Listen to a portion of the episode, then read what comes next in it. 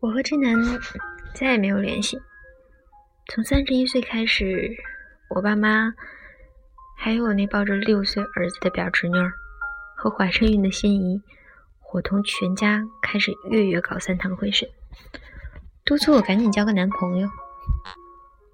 老妈说：“你这都三十多了，工作上总算熬到了财务经理，年薪制了。”以后每个月多交两千家用啊！你看隔壁家的小美，儿子都周岁了，你就是缺点心眼儿。谈个恋爱不是吊儿郎当，就是山崩地裂。上次分手还是志南的生日会吧？这么多年颗粒无收，你不得反省一下自己啊！明天下午六点，小区门口那家香河园。你张阿姨给你介绍个工程师，必须去。我这个月已经完成指标了啊！我把嘴撅得老高，不行，这次不去你就别回来了。老妈黑着脸，眼睛瞪得像汽车的大灯，去还不行吗？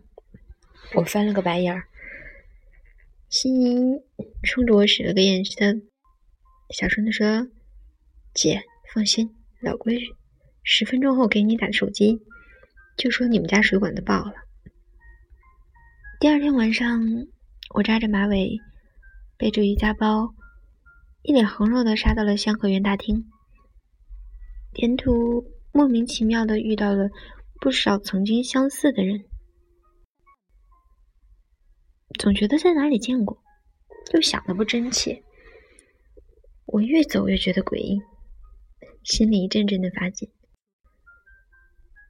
突然，我看到了拐角处坐的直男，他比以前黑瘦，鼻梁上还多了副黑框眼镜。看到我，他连忙起身相迎。好久不见。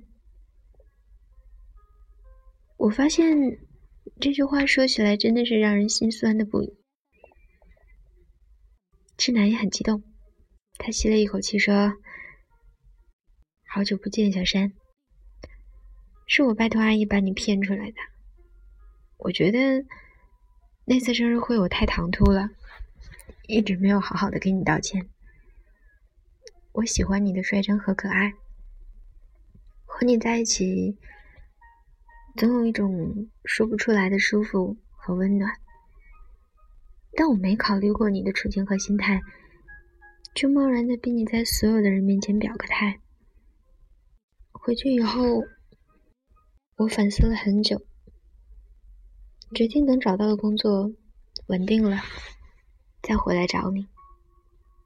这段时间，心意一直帮我通风报信。虽然你觉得我不提，但从你敷衍潦草的相亲，他判断你一直放不下我，所以我才有胆量再次来到你的面前。你说的对，你不能只谈恋爱，你需要稳定的生活和家庭。我已经顺利毕业，这个月入职到第一医院心脑中心。现在，然后我这才发现，门口那些人都噼噼啪啦的鼓起掌来，竟然是那次生日宴会的原班人马。丽和心仪也不知道从什么地方钻出来。大力吼道：“于小山，你撞大运啦！我早就哭成狗了，眼泪怎么擦都擦不完。妈，你说的对，总有一天会有一个懂我的人发现我的美好，成为属于我的白马王子，轰都轰不走。”志南一把把我揽在怀里，长舒了一口气，说。终于又抱到你了，你这个小傻瓜！我嚎啕大哭起来，鼻涕横流的抹了志南一身。见鬼了！电视剧里女主被表白的时候是怎么保持优雅的落泪的？现在再学，恐怕来不及了吧？众人起着哄，还有人唱起歌来。嘈杂中，智男在我的耳边轻声问说：“你知道猎豹代表什么意思吗？”我茫然的摇头。那表示我想要嫁给你。有人说过，我们还没尝试初恋，就觉得他必定夭折，只能留下日记里的语言不详的怀念。还没有坚持初心，就断言现实嶙峋的一塌糊涂。理想主义者必定粉身碎骨。我们都曾经。因害怕受伤而怀疑过爱情，认为它不堪一击，脆弱无比，于是拼命的给他附加各种诱人的条件：匹配的家世、殷实的财力、适合的年龄，仿佛凑足了门当户对，才敢琴瑟和鸣，比翼双飞。我们用尽了一切的办法。帮爱情保驾护航，让它夭折在某个未曾预示的环节里。可是我们都忘了，笃定的爱情是一股不屈不挠的成长，它存在的本身就足以抗争一切的力量。这个世界上还有很多事值得我们一如既往的相信。首先。就该是爱情，不是吗？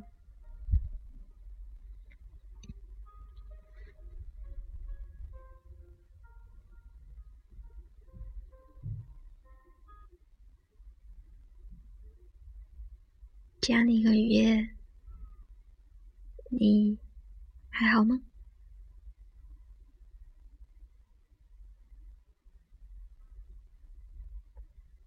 但愿。依然的声音可以温暖你。晚安，好梦，我们下期见。亦不需要分开。若这一刻我竟严重痴呆，床上发梦，余生都不会再悲哀。人总需要勇敢生存，我还是重新许愿，例如学会承受失恋。明年今日，别要再失眠，床褥都改变。如果有幸，在同伴新婚的盛宴，惶惑地等待你出现。明年今日未见你一年，谁舍得改变？离开你六十年，但愿能认得出你的子女，临别亦听得到你讲再见。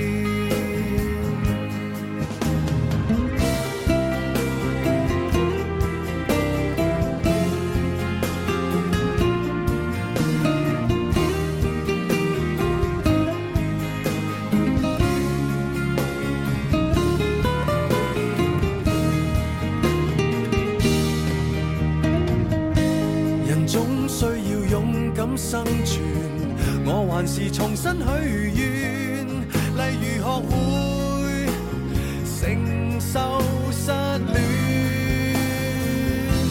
明年今日，别要再失眠，床褥都改变。如果有幸会面，或在同伴新婚的盛宴，惶惑地等待你出现。明年今谁舍得改变？离开你六十年，但愿能认得出你的子女，临别亦听得到你讲再见。